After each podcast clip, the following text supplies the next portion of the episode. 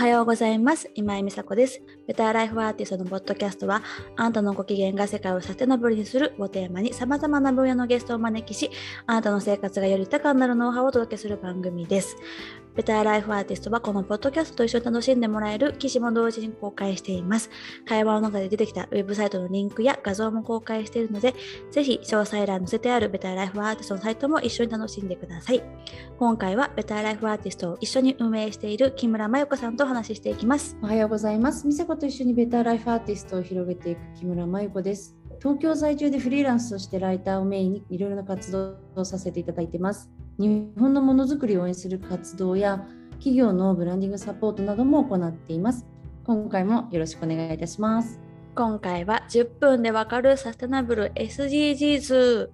ということで、忙しいママの隙間時間にサクッと楽しくサステナブル SDGs を学べる企画になっています。ここで紹介するアイデアは私が学んだイリノイ大学の Introduction to Sustainability とエラスムスロッテルダム大学の Driving Business Towards the Sustainable Development Goals の知識をもとに解説をしていきます。今回は水をテーマにした第2弾です。こっちではより水について深掘りしたお話をしていきたいと思います。第1回のね水の回を聞いてみて、まゆこどうでしたか？すごくね、あの日本人って基本エコモードなんだなっていう実感がすごく、うんあの生まれたんじゃないかなと思ってみんな嬉しいかなと思いました。ねやっぱ世界と比較するっていうまずそこがねあんまりないし、うん短すぎるから水ってだからこそ余計に嬉しいそうか。なんか進んだことしてるのかもしれないっていう気持ちになってくれた人が一人でもいるんじゃないかなと思って、うん。私としては自分の日常がよしよしいいぞっていうちょっと自信に変わったところがあったからね。あのとっても良かったなと思う。ね。うんうん、であの美佐子の今回あの、まあ、大学の知識も含めた世界の今後の流れも含めて水の問題があるっていう話を1回目にしてくれてで私は私の、まあ、日本にいて日本で情報がある中でじゃあ実際もう少しあのそこの裾野を広げた話をさせてもらうとやっぱりその日本は世界平均で約ね2倍の雨が降るって言ってその美佐子が説明したみたいに水に恵まれた国って言われていて、だだだけどやっぱり最近のゲリラ豪雨ってねあの毎年のように夏土砂災害とか洪水が起こってるんだけれどもあれでねなんかこう今日で1ヶ月分の雨が降るとかって言われちゃうとどうもなんかこう雨が降って水が増えてるっていう錯覚してしまうんだけれどもそれって短時間に集中して降ってるから決してその局地的でねあのさっき美佐子も説明したみたいに山に降った雨がほらあの多いけれどもれて、うんそうそうろ過されてっていうそういうことにならずにもうそのまま水に流れていっちゃうんだよね。で、うんやっぱり地理的に見ても日本列島って山が多いから雨が降った雨は大陸と比べてあっという間に海に流れちゃうっていう、うんまあ、だから地形的なデメリットっていうのがすごくある。だからどう考えても水があの通常にこう人のねあの生活用水だとかさっき言ってたような飲み水になるような経路をたどってないっていうところでやっぱり日本も世界と同じで水不足ってやっぱりずっと年々問題視まあずっとこう、あの加速はしてるんだと思うのね。不足するっていうものに関しては。うん。だからやっぱりあのいくらエコモードをねみんなが実践してるとはいえやっぱりまだまだそこに目を向けなきゃいけないなっていうところが絶対にああると思っていて、うん。で美佐子がねさっき第1回目で触れてきくれていた雨水の、えー、とタンクさっきなんて言ってた、雨水桶って言ってた。うん。あ雨水桶ね。そうそう。私もやっぱりじゃあ日常でもっと深掘りした時にって言ったらその雨水桶雨水タンクとかって検索するとたくさん出てくるんだけれども、ウェブのあのインターネットの方でね。でえっと、やっぱり雨水タンクの最大のメリットっていうのは、まあ、水道水の節約っていうことになるんだけれどもまあそうは言ってもこれを買うってことはまあお金もかかるしってなった時に、まあ、いろんなね場所、うん、と住んでるお家のマンションなのか戸建てなのかとかいろいろ条件もあるからもちろん全員に当てはまるわけではないんだけれどもちょっとここで私がその豆知識じゃないけれどもみんなに知ってもらいたいのは今ねその市町村にもちろんよるんだけど雨水再生水に関する主な助成制度などっていうあのふうに調べると, えーとバーって全国のその宮城県なんとか市、えー、北海道なんとか村みたいなねいろいろこうねあのエリアに分かれたサイトに紐づくこう PDF データみたいのが出てくるのね。でそこに書いてあるのは何かっていうと結局それぞれの市とか、えーと、町とか村に、えー、雨水のそのタンクを置くための、えーと補助してくれる制度っていうのが実はあるのね。えー、助成金もらえるんだ。そうもらえるの。でもちろんエリアによってだし金額金額とかね。そうはもちろんもちろんあの様々ではある。だけどやっぱり、えー、っとそういう取り組みがあるってことをねあの知るっていうのもすごく必要なことだって私は思っていて。だ,、からうまく、えー、っと税金をねを払って生活の街とかね区でしてるわけだから、うん、うんとそれをうまく自分なりに消化するっていう意味にもなるしもちろん、えー、ガーデニングの水やりとか、まあ、洗車とかにも使えますよっていうあのことにももちろんあのなるしあとやっぱりそれをすることによってよりさあこの地域はこういうことに取り組もうとしてるんだとかさ、うん、自分が今住んでる町のことを知るきっかけになると思うのよね私。本当だね、うん、うん、でそこに関わっていくと実はあこんな取り組みをしてたんだとか、うん、こういうことであのサポートしてくれるなんかコミュニティがあるんだとかさ、うん、あのやっぱりいろんなことって知らないだけで実はあるっていうあのそういうことがねあの実は何て言うのか日本って事細かに結構きちんとセットされてたりするわけですよ。なので、うん、1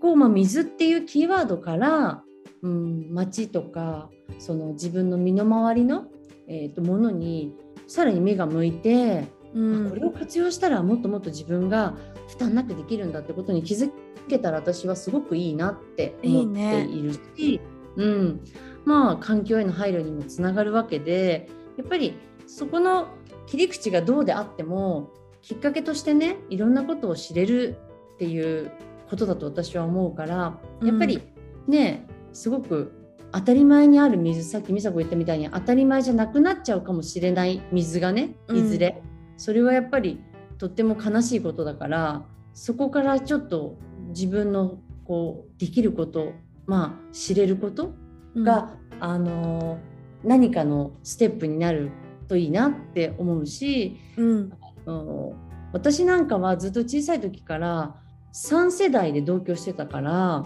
うんうんうん、おじいちゃんがとてもそのやっぱりね昔の人ってすごくやっぱり一つ一つ大事にするなっていうさ今回その水の話を美佐子が1回目にした時のあの話からとってもいろんなことを思い出しながら、うん、やっぱり水水道水をね必要以上に出しっぱなしにしちゃいけませんとかお風呂入ってもまずは溜めたお湯で体を流してからお湯に入りなさいとかなんかとってもいろんなことを言われたなって、うん、すごく当たり前に今なっちゃったけどそうだよなああいうことってちっちゃいことだけど積み重ねてねさっき言ったみたいに毎日お風呂入ってるから、うん、積み重ねたらすごくそれなりの量だなって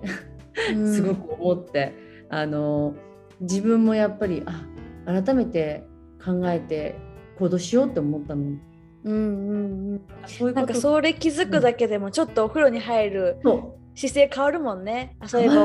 おじいちゃんがこういう風に水大事にしようって言ってたなとかあ世界で水不足になるからエコな活動ちょっとしたいなと思ったらなんとなくなお風呂入ってた自分がちょっとその時間大事にできたりとかねするとまた楽しいよね。楽しい、うん、この人ねここはちょっともうなんかね水道じゃなくてさっきその食洗機使ってっていう話もさ実はみんな知らないじゃない。うん、日本人ってやっぱりすごくこう几帳面さも出るから意外とさせ家にあるのに使ってないっていう人も多いんだよね。そうなんだ。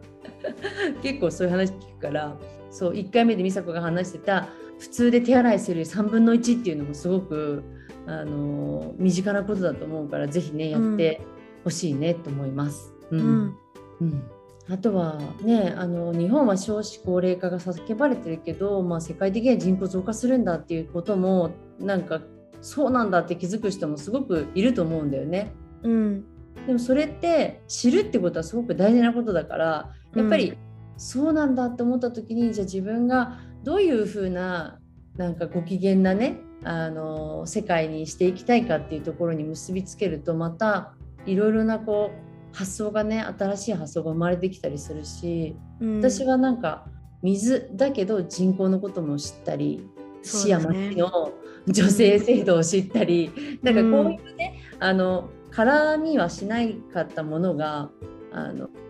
どんどんどんどん結びついていくってまさにこのサスティナブルだからこそ起こるいい連鎖だと思うのね。そうなんですよ。だから好きなんだよねサステナブルって。なんかこう全然水って言ってもまあ本当に私今回皆さんが身近に考え感じてもらえるような2つのトピックス人口増加とそういう何喋ったっけな を選んだけど、うん、ももっともっと農業だけの水のこととかでもめちゃめちゃ喋れる言えることたくさんあるし本当にいろんなそう。いろんなことと結びついてるんだなっていうのを感じれて自分が今生きてるのもそういうふうに水一つとってもいろんなものと交わって6800年の時間かけてここにできているんだって思うだけでもなんか水が愛しくなったりとかするから。なんかそういうこと今を大事にできるっていうことに気づかせて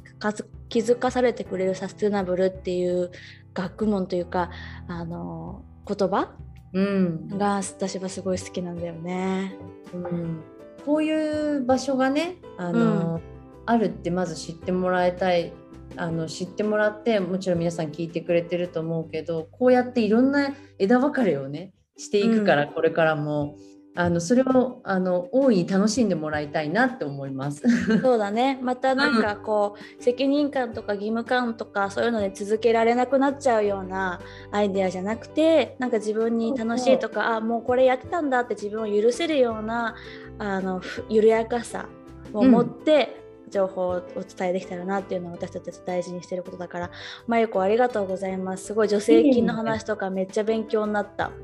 ね、あの、うん、意外と私は地域ごとによく絡むから、うん、実はそういう市政とかさ市がどういうことをやろうとしてるかとか、うん、そういう取り組みがねとかっていうこともあの調べてその町に入ったりするのが結構当たり前なのよ実は。うんうんうんうんそうかそういうふうに見てないや。なんかサステナブルの取り組みする時にやっぱりそういう政治とかそういう社会の成り立ちとかとも絡んでくるからそういうのにも興味持つことで自分が住んでる街の見方も変わるから大事かもね。うん、うん。結局ね住む町によって生かされるわけだから自分の死が、うん、そうだね。そう自分のことだからそれは、うん、あの勝手に勝手にやってるから私たちの町がじゃなくって、うん、そこに身を置いてるってことは自分事だから。確かに、うん、そこが知ってだからさ知ればこういう制度って私には向いてないっていうことを知るのもいいのよ多分。うんここは賛成はできないって思うことだってすごく大事なことだったりしてそうだね。うん。それによってだからご機嫌が見つかっていくじゃない？そうだね。よりこの街が好きになったりとか逆に自分がそれを私進める進めたいと思ったら一緒にやりましょうって言って市のねなんかになってってもいいわけだしね。そうなのそう、うん、やっぱり意見をもねもも意見持ったり夢持った方がいいよとかってまた話がどんどん大きくなっちゃったけど いやそんなことじゃなくていいの。やっぱりあるものを見てどう感じるかでよかったりするから、うんうん、うん、基本的にはねあのそんな何もかもね勝手になってるってことってないからもう大体のことはこう公表されててただそこに目が向いてないっていうだけだったりすることも結構多いから、うん、なんかそういうことが私は一つ一つあのみんなのね知識につながっていくこれここがねそういう場だといいなって本当に思っています。うん、はいはい、ありがとうございます。今回は水をテーマに10分で学べるサステナブル SDGs をお届けしました。この番組の感想は概要欄にあるフォームから送っていただけると嬉しいです。ここまでのお相手は今井美佐子と木村舞子でした。ありがとうございました。